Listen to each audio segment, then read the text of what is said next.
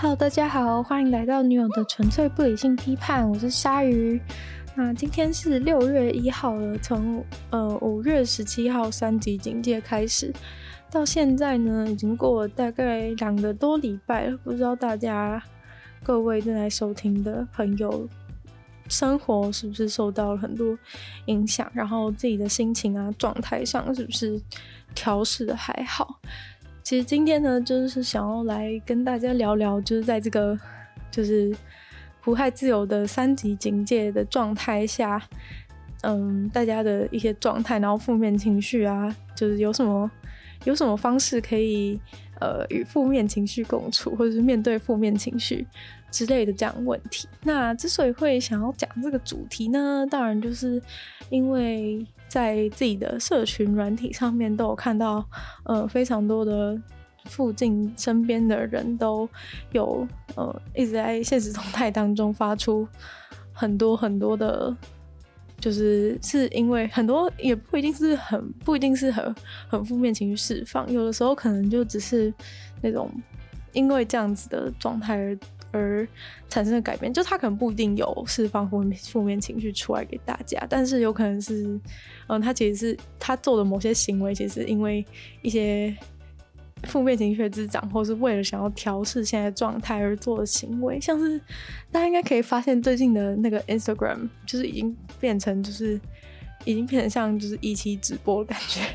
就是你随时打开，就是晚上啊，就是或是。可能我都我晚上的时候打开，就是大家都是全部人都是一排，全部都是在那个直播中这样子。因为以前以前在还没有还没有三级警戒之前的话，应该有在直播，大部分都是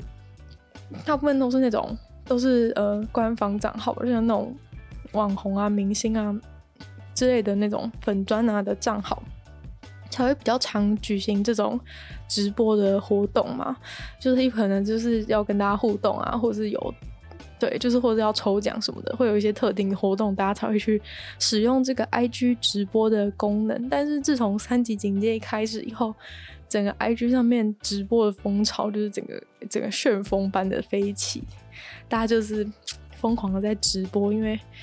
大家都需要这个。想要跟别人就是接触啊互动，或者说有一种可能也是因为时间多了非常的多，所以就可以跟，所以有时间可以跟大家在那边闲聊，或者是做一些平常没有空做的一些无聊的事情。对，所以就发现呃，社群软体上面其实产生了非常多的改变，然后还有最近的那个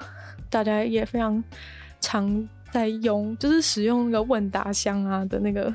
频率也高了非常的多，然后也常常看到有人在 po 自己跟其他人、其他人呃视讯的那个画面截图，或是直接附上视讯过程的影片，或者是有些人是放就是自己上网课发生的一些好笑的事情也有。对，但是其实我觉得普遍来说，大部分人都还是非常的，就是对于三级警戒的生活状态是很很不满，然后是带有带有负面情绪，就是可能发生一些事情，然后大家就会讲说哦什么，就是可能讲一些抱怨的话，然后就会说什么哦都是这个，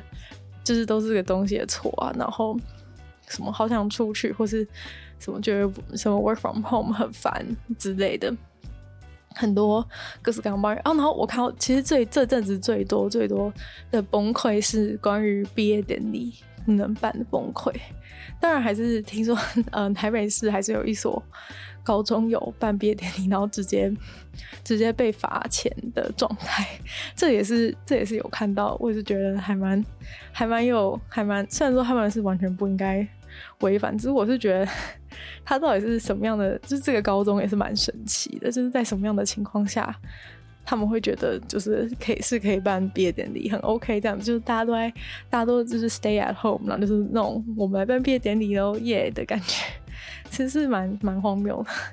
对，就是那种如果是那种个人的违规事件，其实就还就是就是大家人群当中就是总有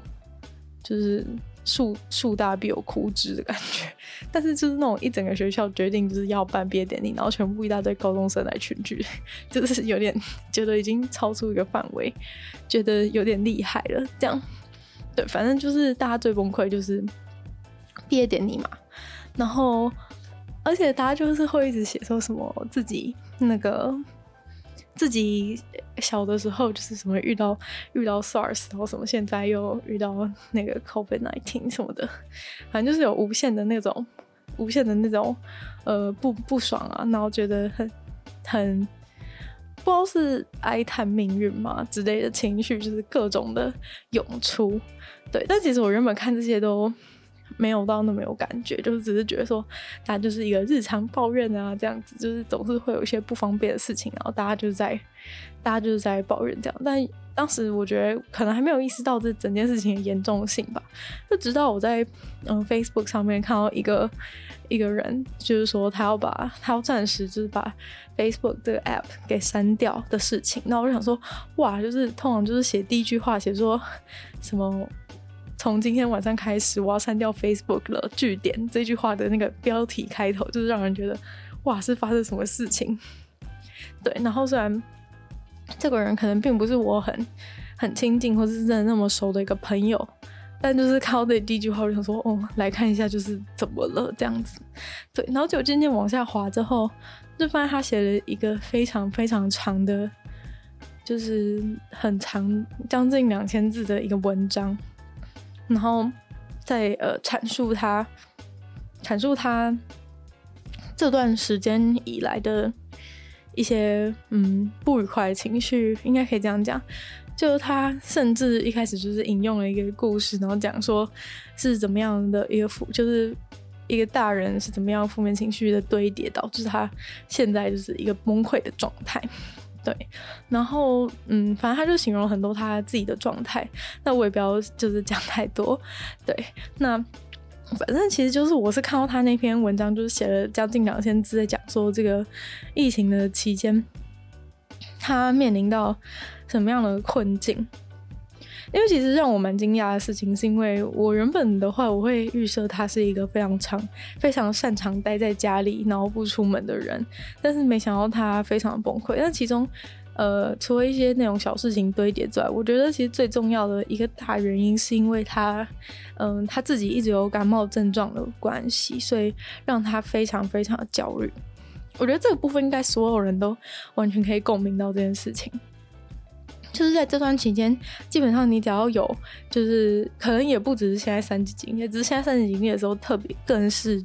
更是觉得很很很焦虑。但其实从大概从一开始爆发，可能从二零二零年开始到现在，就是你基本上只要就是那种感感冒、咳嗽干什么，然后你就会开始无限怀疑说，我完蛋了，我自己是我是不是中了？我是不是中了这样子，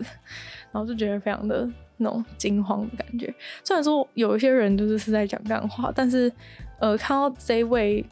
的他他的那个文章写的内容，就可以知道他是真的因为自己，呃，自己跟家人就是有感冒症状，但是，嗯、应该其实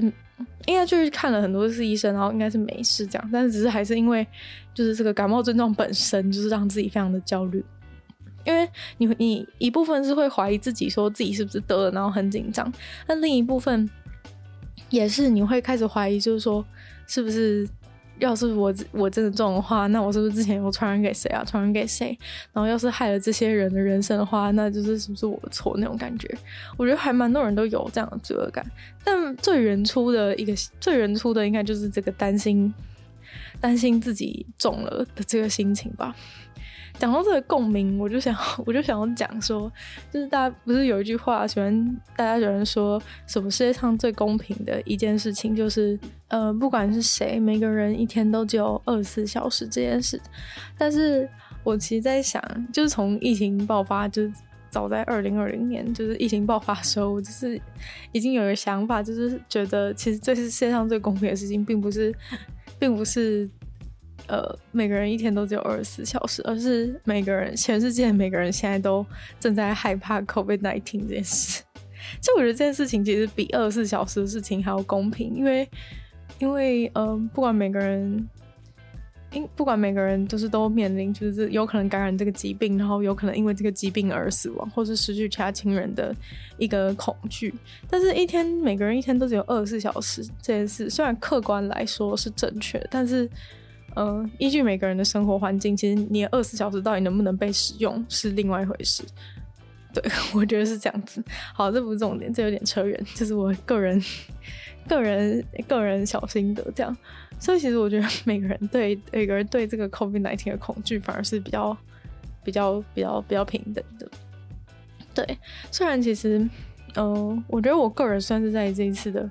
在这个三级警戒影响是没有那么大，因为呃，自从开始做 podcast 以来，就是可能比较算后期吧。一开始的时候还是蛮常找一些，因为自己还没有很熟练关系，所以蛮常找一些亲朋好友来，就是协助，然后当我来宾，就是帮我分享一些事情。非常感谢他们的支援。对，但是我还是知道，就是这个，就是这个 podcast 最后还是我，我还是我自己要能够独当一面才行。所以其实后期的话，就是几乎都是留我一个人在节目上了。希望大家不要就是听我自言自语听到很烦这样子。那反正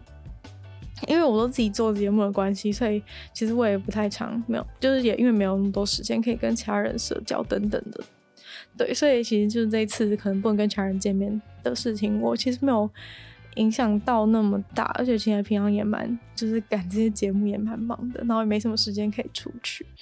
对，所以我个人是没有什么影响。但是当然，但是我就是觉得，对于这个会不会得 COVID-19 啊，会不会肿，然后会不会呃，就是灾难波及到自己的家人，这个恐惧是不管你有没有受到影响，都绝对是存在的。对，其实这个疫情的事情啊，就是虽然是对，嗯，病毒当然是对每个人的健康是最直接会有影响的嘛。但是其实我觉得，嗯，这个 COVID-19 在在你的身，在你的身，对你的身体上留下。留下来后遗症的人是很多，如果你真的中的话，但其实对于所有不管有中或没中的人都一定有影响的事情，就是在你的精神上。就其实我觉得 COVID-19 已经有点，有点变成一个，就是大家变成一种会造成你精神疾病的一个原因。那这个事情也是在那个在很多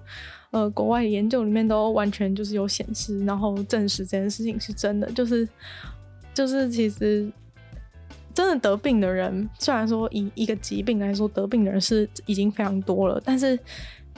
其实就是因为 COVID-19 得到得到得到呃有忧郁的倾向啊，或者焦虑的倾向，或是可能变成有点精神疾病的人，是比真的得病的人还要多非常多。对，那像这种嗯、呃、全球性的，或者是说就这种大规模型的一种。灾难呢，对人的这个对人的冲击力其实是比我们想象中还要更大的。对，就可能一般人来说是觉得说，哦，可能是你发生在你自己身上的事情是会对你会对你影响最大，或者是或者是精神上伤害最大。就比如说有人就是狠狠的伤了你的心之类，就是你会你会觉得说这种对你最直接的事情。也许是对你的精神上伤害最大，但其实不是。其实好像，好像事实证明，就是这种这种大规模的大规模的恐慌灾难发生，是对所有人都有很重大的影响。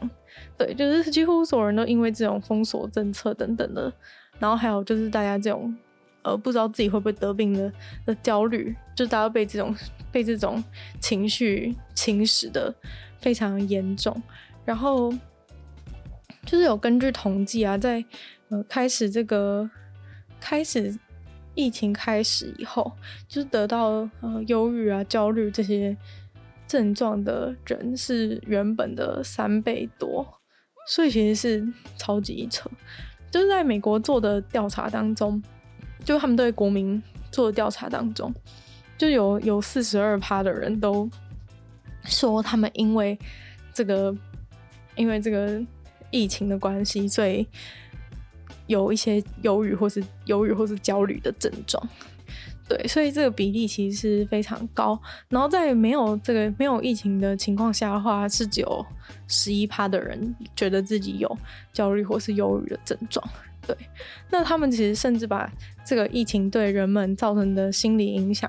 跟那个。曾经发生在纽约的很严重的九一一的恐怖攻击事件做了比较。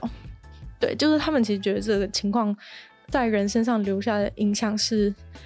跟这个疫情是有点类似的，像是就是都算是这种会足以撼动整个社会的大型大规模的这种事件。对，然后像九一一的时候，他们当然有做研究，他们呃发现超过三万六千个纽约的住民啊，还有还有这些去救援的救人的工作人员，超就是已经过了十四年哦，就是那个恐怖攻击过十四年之后，还有还有十四趴的人有 PTSD，然后还有十五趴的人还在就是还在经历忧郁。的症状，然后这其实是非常严重，就是当年发生的一件事情，当然是非常的严重，没错。但是你会觉得说，过十四年之后，他竟然还在还在让这些人感到痛苦，是一件很可怕的事。就就是都已经过了那么久，但是大家却还是被那件事情所干扰的。所以其实这种嗯、大规模的大规模的社会事件，其实对对所有的人而言都是非常严重的。那接下来就可以来探讨一下，就是这种被心理学家称为是大规模的创伤事件的这种事情呢，到底是像这次的 COVID-19，到底是为什么对大家的影响，然后负负面影响，然后产生负面情绪的状况会这么严重？那首先的话，第一个最重要的因素当然就是经济因素，因为呃，因为疫情的关系，很多人的那个很多人的生活的工作方式都会被改变。那其实虽然大家都说 work from home，但其实并不是。所有的工作都可以 work from home 嘛，对不对？像是这些被关闭的服务业啊等等的，其实他们都是呃最最在经济上会最容易被影响到的一群人。然后再加上可能这些这些工作的从业人员，他们的呃薪资本来就没有没有那么高，所以呢，如果在这种发生意外的情况下，他们就嗯他们在他们的生活就会。受到很大的影响。所以经济也是一个非常大的因素。那在这个不知道，就是在大家封锁期间呢，他们就是一方面呢没有办法去工作，然后就是也少了一个生活中最重要、重要对他们来说最重要的一件事情去做。然后另外呢，就是要考虑说，可是就算发生了这个疫情，他还是要继续生活下去啊，又不会，又不是说就是因为这个因为发生疫情啊，然后封锁政策，他们的生活。我就可以从此停止，其实不行嘛，就是生活还是要过下去，就是就算一直封锁啊，然后大家一直得肺炎，但是我们还是要吃饭啊。所以，嗯，对于一些平常没有在比较没有存款人，然后工作受到影响的人，其实，在疫情当中是嗯第一，错是其中一个非常大恐慌的一个因素。对，就是在这个不知道什么时候会结束，你就觉得说也不知道自己的。钱什么时候会花光，然后就再也没有办法继续生活下去，就直接面临一个这种呃生最低阶的生存需求的一个威胁。所以在呃受到经济影响的人是应该是最最为恐慌的一个族群。但是嗯、撇开这个经济方面影响，就是如我所见的很多人，其实他们也是他们应该没有那么严重的一个经济因素的一个考量嘛。但是为什么没有经济因素考量的人，没有面临就是马上可能之后钱就要花光的恐慌的人，为什么还是都这么的没有办法，没有办法去接受现在的状态？那很大原因就是因为，嗯、这种大家对未知的一种恐慌，然后计划被打乱的这种这种失序的感觉吧。其实人真的是一个非常。讨厌，就是事情，就是事情失控啊，然后计划都计划都被破坏的一种生物。就是，嗯、从最一开始的时候嘛，从现在虽然是三级警戒，但是我们回到最一开始，比如说其他各国，就是大家都开始开始 lock down 啊的时候，就是比如说很多我认识的人，他们可能想要去交换，或者是。就是未来想要去国外读研究所，但是他们也许申请到，但是却不能过去，或是有一些其他各种状况。当然还有非常多的，还有非常多的人，就是有一些就是对于每个每年一定要出国几次的一些呃个人坚持也受到影响。这样子，虽然这个可能其实并没有真的那么大的迫切性。但是对于这些已经把这些事情纳入他人生考量的人呢，他就觉得非常的严重。因为当然就是我们可以保，我们可以确定说，哎，如果原本要去国外读研究所，结果现在被延迟，那他是不是可能就浪费了一年啊、两年的人生，就是在这边等？如果没办法去的话，哎，有一些可以线上，那也许就是还可以解决这个问题。但是有很多事情，也许不是线上就可以解决的。那这样子的话，他们就是他们的人生可能就会就会因此而停摆，然后或者是必须要做出一些改变，也没办法按照原本的计划进行。然后对于那些原本就是计划就是一年一定要出国几次的人啊，然后就现在不能的话，他们也是感到非常的不爽，就是他们觉得这是他们的人生规划。对，那。虽然说，呃，有些人可能不比较不太能理解，说就是你一年要出国几次的事情，到底是关我屁事？但是，但是这是别人的那个人生规划嘛，所以当他的这种人生规划被被打乱的时候呢，他当然也是会感到呃非常的不不满，对，不满，感到非常不满，就觉得说哦，怎么会有这种发生疫情这种事情，然后害我都不能出国，怎么样？对，就是嗯嗯，的确是有看到非常多。这种人，然后也看到非常多人在 IG 上面玩，说什么最后一次出国的地方，然后大家开始在那边用那个那个什么呃现实动态现实动态的接龙吗？是这样讲的吗？因为我没有参与，就是 没有跟到这一波。对，嗯，虽然说我我觉得我其实不知道这件这种嗯最后一次出国的接龙这种。活动对大家的心理状态是好还是不好？因为有可能你只是更加的在强调，就是是加深自己就是对于不能出国的一个怨恨而已。所以我不太确定这样子是不是对自己的身体是好，身就是身心状态是好的。但如果大家就是只想要再重新炫耀一次自己去过的地方呢，那可能应该就是对你的身心健康不会有太大影响。对，那。所以其实重点就是在于大家不喜欢自己的计划被打乱嘛，尤其是这个这个巨大的巨大的创伤经验是是长达就是一年两年的。那可能在国外，其实这种创伤的的状态，就是群体创伤的状态，已经持续了蛮长一段时间。但是我想，可能台湾的部分呢，最近这个创伤才正要开始，所以今天才想做这一集嘛。那所以第一，我们这个除了除了金钱考量之外第二个原因，就是这个大家这个计划被打乱的感觉。那其实更更加需要强调，其实是这个人对未知的，人对未知的排斥。就可能原本你这些计划，你之所以想要去守护它，原因是因为有这些计划，你就会觉得你的人生是。嗯，都在你的掌控之中，你都已经安排好了，你都是计划每年都要出出国好几次。好，不要再不要再不要再不要再针对这件事情了，就是，或是你本来就是计划好，就说哦，我明年就是要去研究所，然后两年后念完，然后念完之后，嗯，就是我要找什么样的工作等等，然后什么几岁之前要做到，很多人都会有这种什么几岁之前要做到什么事嘛，然后几岁要结婚等等的一些。人生规划，那反正这些 这些事情原本都是自己安排好的，都是自己已知的一个状态，结果就完全被这个完全被这个疫情就是一来，然后就像龙卷风扫过一样，就是计划什么都计划什么的全部都被卷走，然后就是什么都不剩了这样子。所以其实，嗯，这种呃未知的感觉，就是跟发生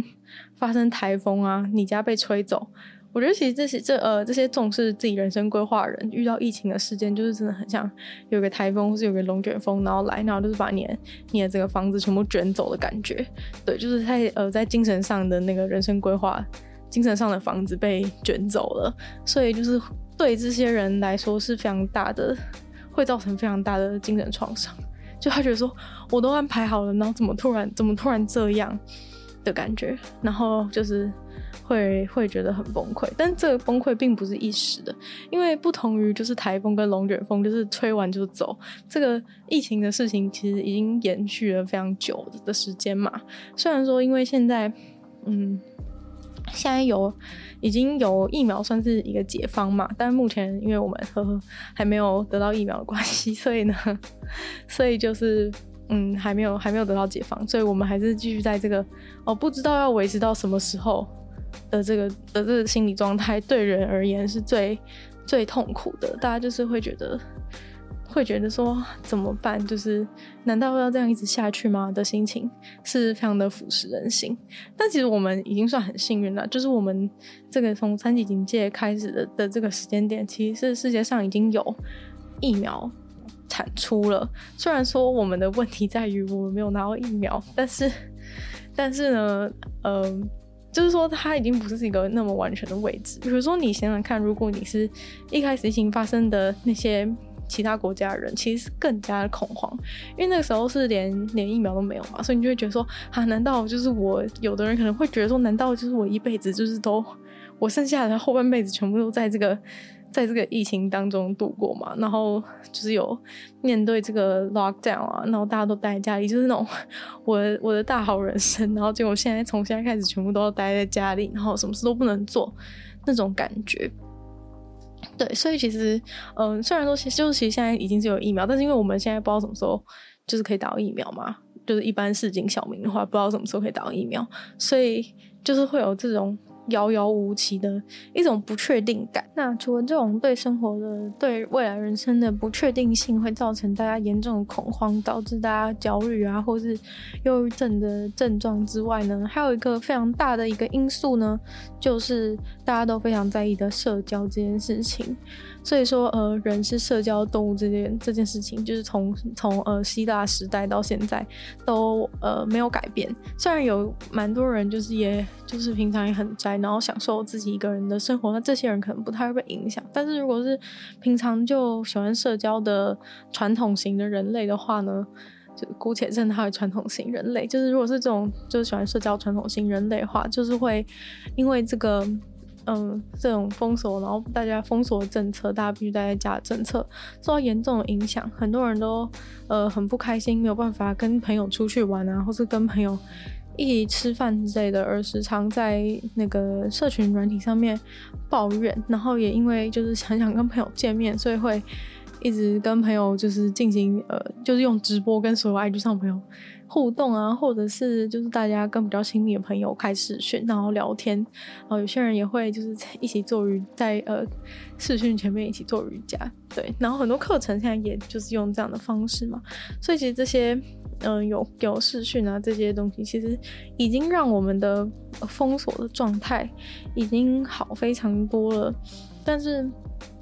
人就是原来就是人对于社交需求还是远远大于这样，即使已经发明了这么这么好的这种视讯软体啊、社群软体等等，让大家其实随时随地都跟世界上其他的人连接在一起，但是大家还是觉得非常的不足够。那有的有的研究就是有显示出，就是年轻人因为对于社交需求本来就比较大，所以在这个封锁政策之下呢，会。会因为缺乏社交而造成忧郁的情况很多，但是也有其他研究指出说，超过五十岁的人，就是对于这种缺乏社交的封锁政策影响最大，因为可能这种的话，有比较可能是因为他们不可能不太那么会使用那些就是网络的产品等等的，所以一旦就是被关在家里的话，就完全无法跟自己的朋友取得联系，就他们可能只会打电话或者。对，就是不太知道要怎么样，或是也不习惯，就是会觉得说，哦，突然突然跟他聊天很奇怪。对，但是就是年轻人的话，就是可能需求比较大，但算是就是有这些产品还是无法满足他们需求，所以这两类人都有研究指出说，受到这个疫情然后无法社交导致忧郁的情况更多，所以其实把就是把所有人都隔离啊这样子的一个。政策也算是对很多人的心理造成不小的负担和压力。对，所以这也是一个其他蛮一个蛮大的因素，这样。那主其实主要就是，我觉得最主要的话就是这几点，就是经济啊，然后跟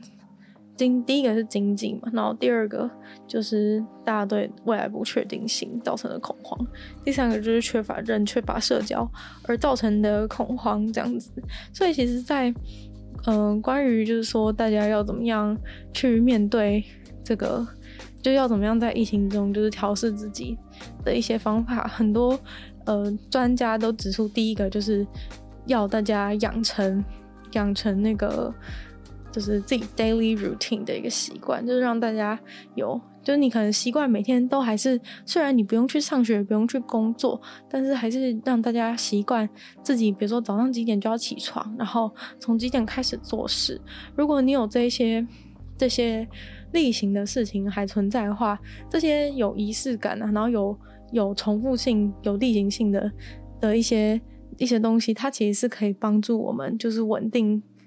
可以帮助我们稳定自己的一个心理状态。因为当你面对的是这个不确定性的未来的时候，如果你有这些呃每日的一个每日的框架，把自己框住的话，反而是可以让自己有更多的安全感。然后透过每天都重复做这件事情的话，你会，你可以就是从在这些行为当中，你的心理就会被影响，说其实世界没有改变的那么多，就是我还是在每天做着一样的事情，对，就即使外面就是在充满了不断的变化跟不确定性，让大家很很焦虑，但是透过这些重复性的行为呢，就可以让你的呃生活产生规律感，然后心灵会比较会比较平静，然后减少这种。因为因为焦虑未来的产生的这种忧郁症的症状，对，然后还有呢，就是呃很大的重点就是要继续运，就是保持运动的习惯嘛。其实现在 YouTube 上面有非常多那个非常多一些影片嘛，就是可以。做瑜伽或是一些什么徒手训练，有些可能有健身习惯的人，就是现在不能去健身房。然后我觉得没有运动习惯的人，其实也可以试试看这些瑜伽或是徒手训练，因为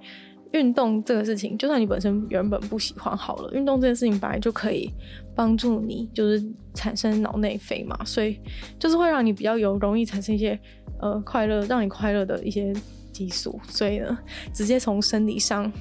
解决你不快乐的那个问题，对，就是你多释放一些脑内啡的烦恼，就是会会觉得烦恼虽然还是存在，但是你的那个情绪会有会比较有比较好的改善，这样子。所以这些就是你有一些这些事情，如果你都去注意的话，就不要让自己处于一个那种那种无头苍蝇的状态。因为如果你处于那种无头苍蝇的状态的话，你就会，你就会，你就会想说，啊，现在要干嘛？就是我不知道要干嘛。然后，然后现在变成这样，就是怎么会？你会心中充满了那种无限的疑惑啊、混乱啊，这种情绪，在这个这样子的情况下，都是对你很不好。就是你可能已经觉得内心深处已经很恐慌，说我会不会得会不会得病的状态，然后你又每天不知道干嘛。你就会越来越焦虑，所以其实这样是不太好，就是先不要让自己太太无所事事，然后不知道自己在干嘛。对，所以所以大家都专家都最建议说培养仪式感，然后比如说每天就是固定，比如说什么时候就开始吃饭什么的。那我觉得就是如果你要嗯，比如说培养一个新的兴趣等等，我觉得这种也是很有帮助，因为。在这样子呃，可能有点有点混乱的状态之下，如果你有一个自己的小目标，就是在家里可以达成，就是说你要练吉他还是干嘛？我不知道为什么突然想要练吉，突然想到练吉他这个举例，但是或者你可以开始就是在网络上自学一些语言什么的。对，其实我觉得现在现在的在现在这个时代被封锁，已经算是很很幸运的。要是在那种没有网络的时代，然后发生这种封锁状况，我真的不知道人类会变怎样哎、欸，就是 应该非常非常痛苦。因为现在大家就算在家还是可以看 Netflix 啊，还是可以，其实有很多事情可以做，只是因为种种原因让大家心里产生过大恐慌，然后呃无法发现自己身边还有很多娱乐这样可以做。但是其实是有非常多事可以做，就是你可以上网找很多。很多可以学习的东西也有啊，或是电子书啊，连买电子书的话也不用出门，所以其实有很多事情可以做啊，应该这样讲。所以如果从现在开始培养个情绪，培养个兴趣的话，就是这个兴趣可以在很很可以在网络上找到要培养的兴趣都非常容易，对啊，或是你可以因为现在也不太方便出去外面，所以可以。就是锻炼厨艺啊什么的，对，所以这种话就是都可以帮助自己有一个小目标，然后就不会那么担心，就是说明天要怎么办，或是未来怎么办的一个状况。我觉得其实最重要的就是平常心吧。那前面讲的大概就比较像是那种比较具体的行为，要怎么样，就是用用具体的行为来改变，就是在这个封锁期间的一个整自己的那种。不安定感的一些比较具体的一个方式，改善这些症状一些具体方式。但其实呢，如果呃有些人可能，比如说他状态已经比较不好的话，可能已经没有办法适用这些这些这些事情，因为他可能就是已经没有动力了，已经没有动力去做去呃维持生活的 routine 啊，或者是去找一些新的事情来做等等，他可能已经失去这些。所以其实回到最根本的话，就是这个。嗯，我们还是得要就是跟自己的那个负面情绪对决，这样子。对，就是嗯，我觉得这件事面对负面情绪这件事情，也不只是也不只是在这个疫情当中。就之所以想要跟大家分享，其实除了在疫情当中、疫情当中之外呢，还是也是非常的重要的。因为平你其实平常生活也是会遇到很多挫折啊，或者是一些。一些不自己心情不好的状态也是非常的多，对，所以呃，其实真的知道，真的让自己知道要怎么样面对自己的负面情绪，才是真正的症结。就是嗯，也许在疫情当中实施刚刚前面那些事情是有一些帮助，但是你如果负面情绪一直产生的话呢，我们还是要用正确的方式来面对它。对，那在这一开始呢，想要先打打，就是打破一个大家的迷思，就是可能是，嗯、我不知道是受到就是美国文化影响，还是还是怎么样，就是大家不是非常的着重在于正面情绪的强调。其实正面情绪当然是好的嘛，因为如果比如说快乐啊，或者一些比较正面的想法，其实是通常会让我们感到。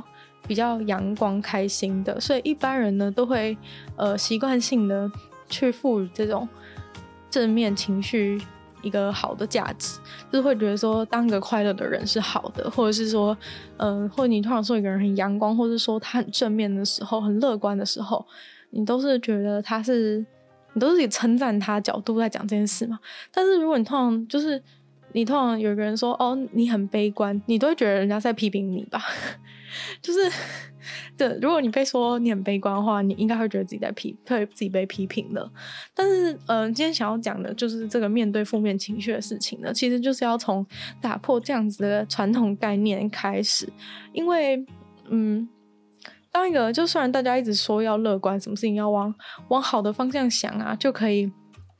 就可以呃改变现在的一个状态什么的。但是，呃，我觉得这。我觉得过度的强调乐观，然后完全就是忽略这些负面情绪的存在，其实并不是好的。对，因为嗯、平常的时候乐观当然是没有问题，你可以就是嗯、呃，开心的面对大部分的事。但是有一些事其实并不是大家真那么容易的就可以让自己过得去那种感觉，就是你人生中总是会遇到一些事情是让自己过不去的，不管是你可能觉得自己不够好，或是一些，就是或者是遇到一些事件、特殊事件，例如像现在的疫情也好，就是你会遇到一些事件让自己觉得很过不去等等的。那这种时候就是不未必是你一直往好的方向想就有办法解决。而且，如果像现在的情况的话，很多人可能甚至已经没有办法往好的方向想了。然后这种时候呢，就是你最到最后，你的那个负面情绪还是会跑出来嘛。但是因为呃，传统价值都一直否定负面情绪的存在，就是会觉得说，可能你你处在不开心的状态，人家就会说开心起来啊，或者是你就是觉得难过，或是觉得烦恼，就是人家就会说你想太多等等。对，就是就是你这些负面情绪一般来说都会被人家觉得说是要赶快把它赶快把它去除，所以呢，这这个概念就会造成很多人在自己拥有实际上真的在经历负面情绪的时候会。对，会对自己产生一个恶性循环的效果，就是比如说，我现在其实已经很难过了，但是因为我想到大家都跟我讲说，难过是不好的，你要开心起来，所以呢，你就会继续的，就是想要赶快让自己脱离这个，赶快让自己脱离难过的情绪，就是不管难过原因什么，你就会觉得说，我现在先开心起来再说，那种、那种、那种、那种心情。那这样的话，其实你就是没有。你没有正在面对你的负面情绪，你只是想要，你只想要，你只想要逃离它。所以其实这是一种，就是在你真正真正难过，然后这个事情是真的有往你心里去的事情的时候，你你乐观反而只是在，只是在逃避你现在面临的问题，你心里现在正在面临的问题。因为其实有些小事的时候啊，你就会觉得说啊，不要想那么多，就是。不要这样想就好。例如说，如果你在路上踩到狗屎的话，你就想说不会啊，我只是我是狗屎运啊，我等下签乐透就会中了之类的。这样的乐观情绪当然是没有问题的，因为你等一下就是可能去买彩券，真的就中之类的。或者说，其实踩到狗屎的事情就是无伤大雅嘛。但是，假如说你今天真的是遇到。让你打从心底很难过的事情的话，然后你还边讲说什么，其实这件事情也是有问题的啊，我我不应该想那么多，我应该继续 move on 什么的。那这样的话，你其实就是在逃避你就是原本的问题嘛，因为你可能你真的让你难过的事情，并不是像踩到狗屎那么简单就可以。就是 move on，你就你可能下个月，然后会记得你上个月的某天就才有狗屎的事情。但是如果你是真的经历了一些创伤事件，或者心情不好，真的不好的时候，你这个状况可能一直持续下持续下去，然后都没有被解决。就算你可能有遇到一些好事情，然后就变开心，但这些好事情只要一旦被抽离了之后，你那个难过的感觉就会全部都爆出来。所以就是证明说你其实并没有解决，对。嗯，但其实我一直以来都不是一个，不是一个，呃，特别乐观的人。然后我也都保，我也一直从小到大都饱受批评。对，就是饱受说什么哦，比如说老师就会说什么这个孩子什么都往不好的方面讲，什么不好的方面想什么的。对，就是对饱受批评，就是一句话，一言以蔽之的话，就是。讲就是饱受批评，但是其实拥就是必须要告诉大家是，拥有负面情绪其实并不是一件，并不是一件不好的事情，因为就是所有的就是负面情绪就跟正面情绪一样，都是你会有的一种情绪，没有什么好或不好，就是它就是存在。虽然说负面情绪会让你感到心情不好，但是在呃。就是大自然的设计，就是人的演化之下，就是我们的这些负面情绪，其实是有一些它生理上的作用。例如说，当你害怕的时候，其实是在帮助你，害怕情绪在帮助你远离危险之类的，就是会有这种。然后难过可能是就是会让你是算是难过，其实是一种可以帮助建立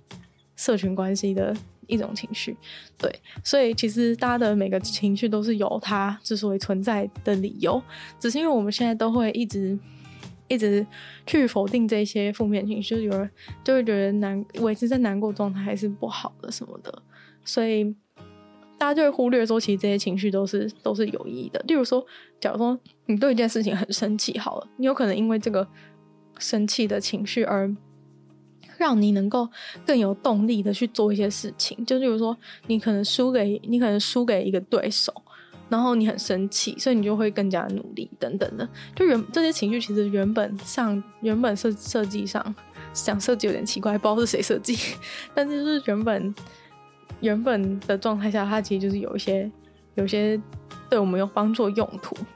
但是大家都完全忘记这件事情了，所以其实想要跟大家讲的事情就是说，负面情绪其实是很正常的、很正常的事情，它就是跟你的开心啊、喜悦的情绪一样，就是它就是一种情绪而已，不用就是大惊小怪，就觉得说。就是说，怎么，比如说什么，我怎么可以哭，或是我怎么可以感到难过，我怎么可以因为这种事情而动怒？就是本来就正常，就是不需要太那个，除非你是有爱修行，然后你的心平常都平静如水，那这样的话就是可能是另一回事。但是如果是一般人的话，就是你有各种情绪都是都是非常正常的。对，所以第二个第二点就是说，其实这些情绪都是有一些它背后存在的目的，而且可以成为自己的，就是可以成为自己的动力之类的。对，所以这些都是有有情绪，可能都是有一些意义的，不需要太那个。而且这些情绪也有可能是，嗯、一种对我们一种警示的讯号。我们的负面情绪就是其实是在在警告自己说，嗯、在我们身上有一些。不对，就是我们心里有一些自己过不去的事情哦，就是要我们去注意。就是它就有点像是说，你的那个、你的那个，比如说空气、空气滤、空气、空气清净机、空气清净机，就是在你的家里面，然后一直要过滤一些不好空气嘛，然后。不好，空气有点怪怪的，过滤一些脏空气，然后所以它就是会过滤，过滤。但是有的时候呢，它就是会需要就会亮灯，然后跟你讲说你的滤芯需要更换了，就是有点像这种感觉，就是你的你的心里可能某个部分有一些部分可能过不去，就很像那个滤网已经。太多东西了，然后卡住，上面都灰尘，所以呢，就是你需要，你可能它可能就是有个警示灯会亮起来。你可能遇到一些很纠结，然后很难过的事情的时候，就有点像是这样的情况，就是你，就是你其实需要可能需要停下来休息一下，然后或者有一些状况就是过不去，卡住了这样的情况，所以他其实这种情绪其实就是作为一个我们。人的警示灯的感觉，就是警示灯，就是那种亮红灯，然后就是说你这个人的滤芯就是该换喽，这样子，就是你可能需要给自己放个假，然后休息一下，然后找出哪是哪里，就是这个滤网被堵住了之类的，或者你就是换个滤网，我不知道人要怎么换滤网，但是就是你可能有一些问题需要解决。他就是在暗示你说，其实你有些问题需要解决，但是如果你一直对这个红灯置之不理，就觉得哦红灯亮的也不错啊，然后就完全完全不鸟，然后继续假装自己很开心的话呢，这样子你就是迟有迟早有一天就是那个滤网就是会整个脏爆，然后你的空气滤清机就完全没用，然后你的整个房间空气就非常的脏，然后你就会很痛苦，然后得到忧郁症，就是这样 会有这样子的一个状态，它就是会累积。如果你不去清滤网的话，它就是会一直累积。所以，所以就是红灯亮的时候，就是大家要记得去清，去去清滤网，或是乖乖的买耗材这样子。好像有点像是在那个卖空气清净机，但其实最近空气清净机真的是蛮需要的，因为那个空气净就是真的是越来越脏，很常就是那种一出去就是一打开门就打喷嚏这样子。就是有点严重，好，这不是重点，重点就是我们不要就是过度，就是这些负面情绪其实是一个对我们的警告，就是说，哎、你心里有一些心里有一些疙瘩，一些芥蒂没有解决掉，我们就是要去面对它。就是你可能说，哎、现在很难过，你就要去想一下，说到底是什么原因让自己很难过，然后你要你必须真的去解决让你难过的那个点。你才有办法不难过，而不是叫自己开心就会不难过。这样当然有一些事情不是那么简单，就是可以说哦，有个点，然后把它弄好就好了，或者说滤网拿去洗一洗就好。有很多事情不是那么的简单，就是我了解。但是就是你至少要试图去想哪边出了问题，而不是就是一直掩盖掩盖就是眼前的状态这样子。对，然后这些负面情绪的话，就是在你。可能已经意识到有什么问题之后呢，有办也有可能就是可以帮助你，就是让自己有一些不同的行为。就是你可能发现问题之后，你就知道说，哎、欸，可能我做出什么改变就可以解决这样的问题，他就会帮助你去做出一些改变的行为。所以就是也还不错。然后负面情绪还有一个很大的功用，就是它是一种一种释放，就是一种你心灵的释放。就是比如说像哭好了，就大家应该都会，如果大家有哭的经验的话，我都有一些人就是可能自从几岁以后就从来没有哭过，但是如果有哭的经验的话，可能就会有可以理解说，你哭完之后通常都会有一种很舒畅的感觉，就很像那种阴天就是闷热湿气闷了很久，然后终于就是下了一场午后雷阵雨的那种畅快感。所以我觉得哭有时候有这样子的作用嘛，就是那种一个洗刷，然后尤其是空气中的什么 PM 二点五啊，全部都被洗到地上。对，反正哦，原来原来情绪这件事情就是空屋吗？没有啊，反正就是就是哭，其实是会有让你有一种一种释放，然后整个那种你的心然后 release 的那种感觉，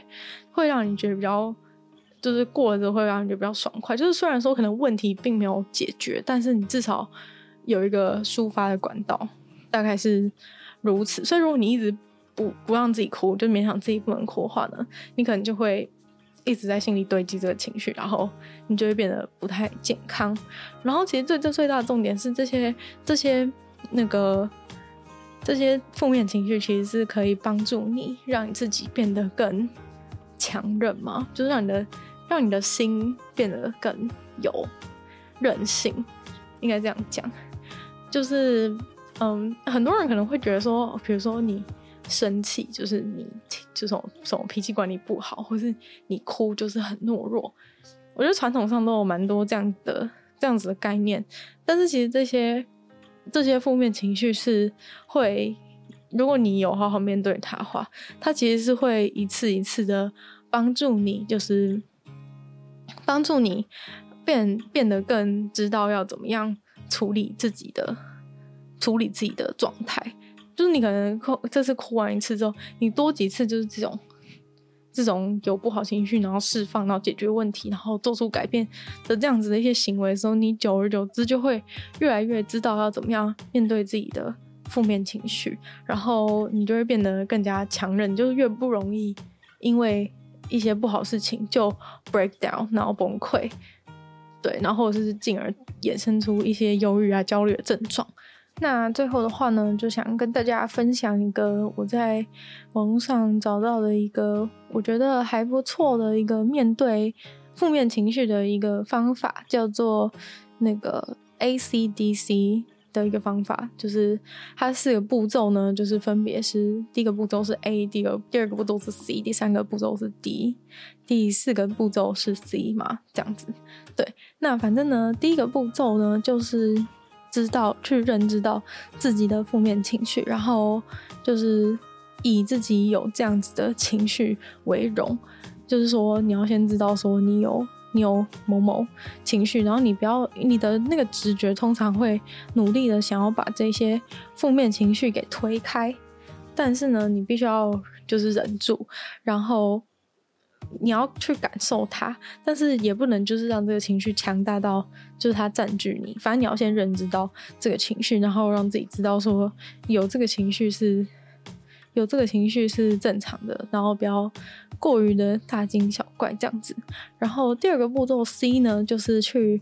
去思考，然后想象一下这个这个负面情绪其实可能是对自己有一些正面的。正面的目标等等，就是你要把这个负面情绪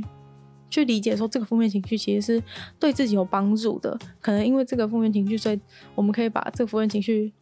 就是转化成就是自己的一些行为来改善现在的情况等等的。那下一个步骤呢，就是 D。其实我觉得 D 这个步骤蛮重要，就是去去重新确认自己的。重新确认自己的状态是不是有什么问题？因为有的时候呢，我们有一些负面情绪，但是有可能这个负面情绪是负面情绪，不一定是真的有负面情绪背后，并不是真的有一个有一个严重的问题嘛。就是负面情绪也是有也是有假的跟真的，就有点像是有些东西它亮。就像你的车，你的车子，你的车子不是会常常就是会亮什么灯，然后叫你回去保养厂里面修吗？但是有可能就是其实并不需要修，只是保养厂很希望可以赚你的钱，所以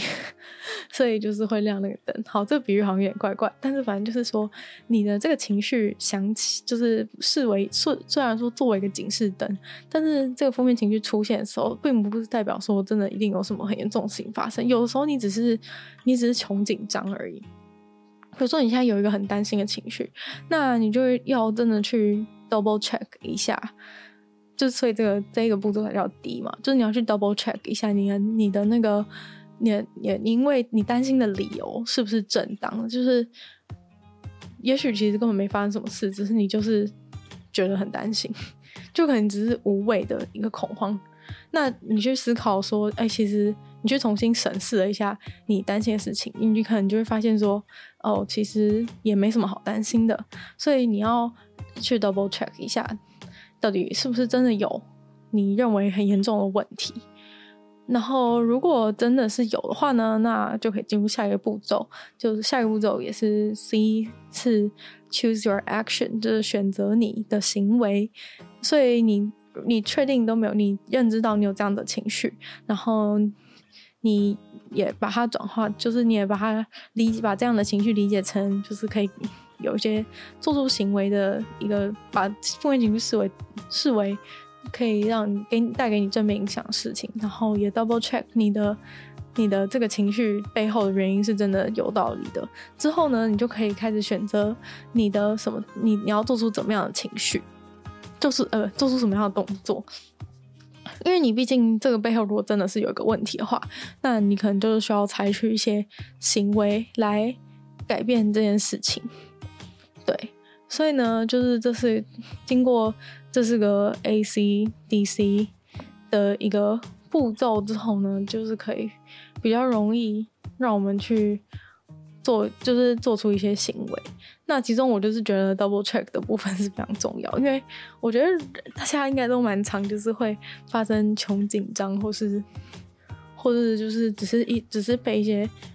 就是被一些有些东西就是会那种直觉性的激怒，就是比如说面临到跟自己想法意见相左，或者自己觉得很恶心的事情的时候，会就是那种瞬间被激怒，就是会有些情绪就是反反弹出来。但你可能仔细想一想之后，就觉得好像其实没事，就只是自己在自己在不能接受一个事，自己在不能接受一个事情，或者自己在无理取闹而已。所以。对，所以我觉得其中就是 double check 是非常重要。然后在 double check 之后，我们确定真的有问题之后，我们再好好的解决这个问题。我觉得其实这种就是这种什么方法，就是这种方法其实没有，并不是一个很制式。就今天提供给大家，只是就是一个参考，就是大家都可以有自己的一个自己的解决办法，这样子。只是说。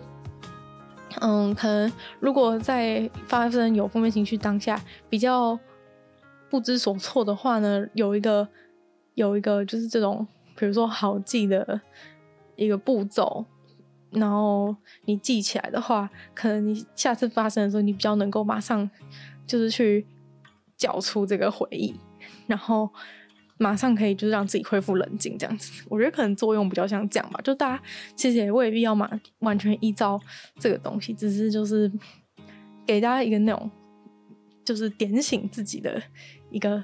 一个钟声的感觉，对，就是只是这样的作用。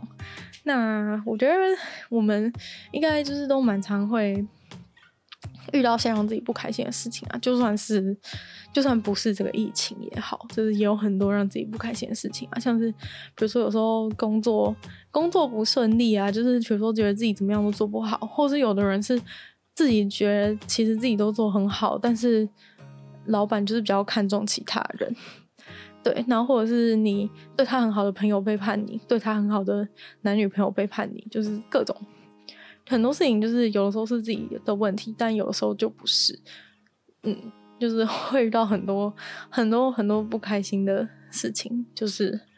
人生嘛。所以就是 一就是一味的，就是把人生刻画成一个美好的想象，然后逼大家都觉得是逼大家都应该要就是无限乐观的话，我觉得并不是真的那么的健康。对，所以大家就是要。去自己想想看，要怎么样可以让自己的人生就是变得更美好，然后去接纳这些负面情绪，然后把这个负面情绪就是解决掉，而不是推开，然后逃避这样子。对，那最后的话呢，当然就是希望今天的这个关于面对负面情绪的的节目对大家是有帮助的。对，主要是想要推广就是。大家要多正视自己的负面情绪，而不是把它逃避。因为就是我知道乐观主义是非常的盛行，也非常的受欢迎。对，那最后呢，就希望大家在疫情当中可以就是过得顺利，然后希望大家不要那么的不要那么的难过。那如果有人真的是觉得很忧郁的话呢，也可以就是也可以就是在留留言讲一下自己。留言讲一下自己难过的事情等等。如果我可以的话，可以就是给你一些鼓励，或是给你一些不一定有用的建议，或是讲笑话给你听之类的。所以希望大家不要就是在家里太难过啊。如果想要就是太缺乏社交求互动的话，也非常欢迎就是回回我的现实动态等等的。对，然后我的那个还没回完，会继续努力。哦，我好废哦。对，就是没有很，不是很，不是那种，就是很想认真回答，所以就是回的非常的缓速这样子。嗯，那今天的节目就差不多到这边结束了，希望大家会喜欢。然后如果喜欢这个节目的话呢，记得帮我分享出去。然后，嗯，这个节目就是每周的每周三都会在这个时间更新。然后那个，然后也非常希望大家可以订阅我的 YouTube 频道，然后追踪我的 IG，然后我还有另外一个 Podcast 频道是鲨鱼嘛，对，所以就是希望大家可以多多支持，然后可以多给我留言这样，那我们就下周见喽，拜拜。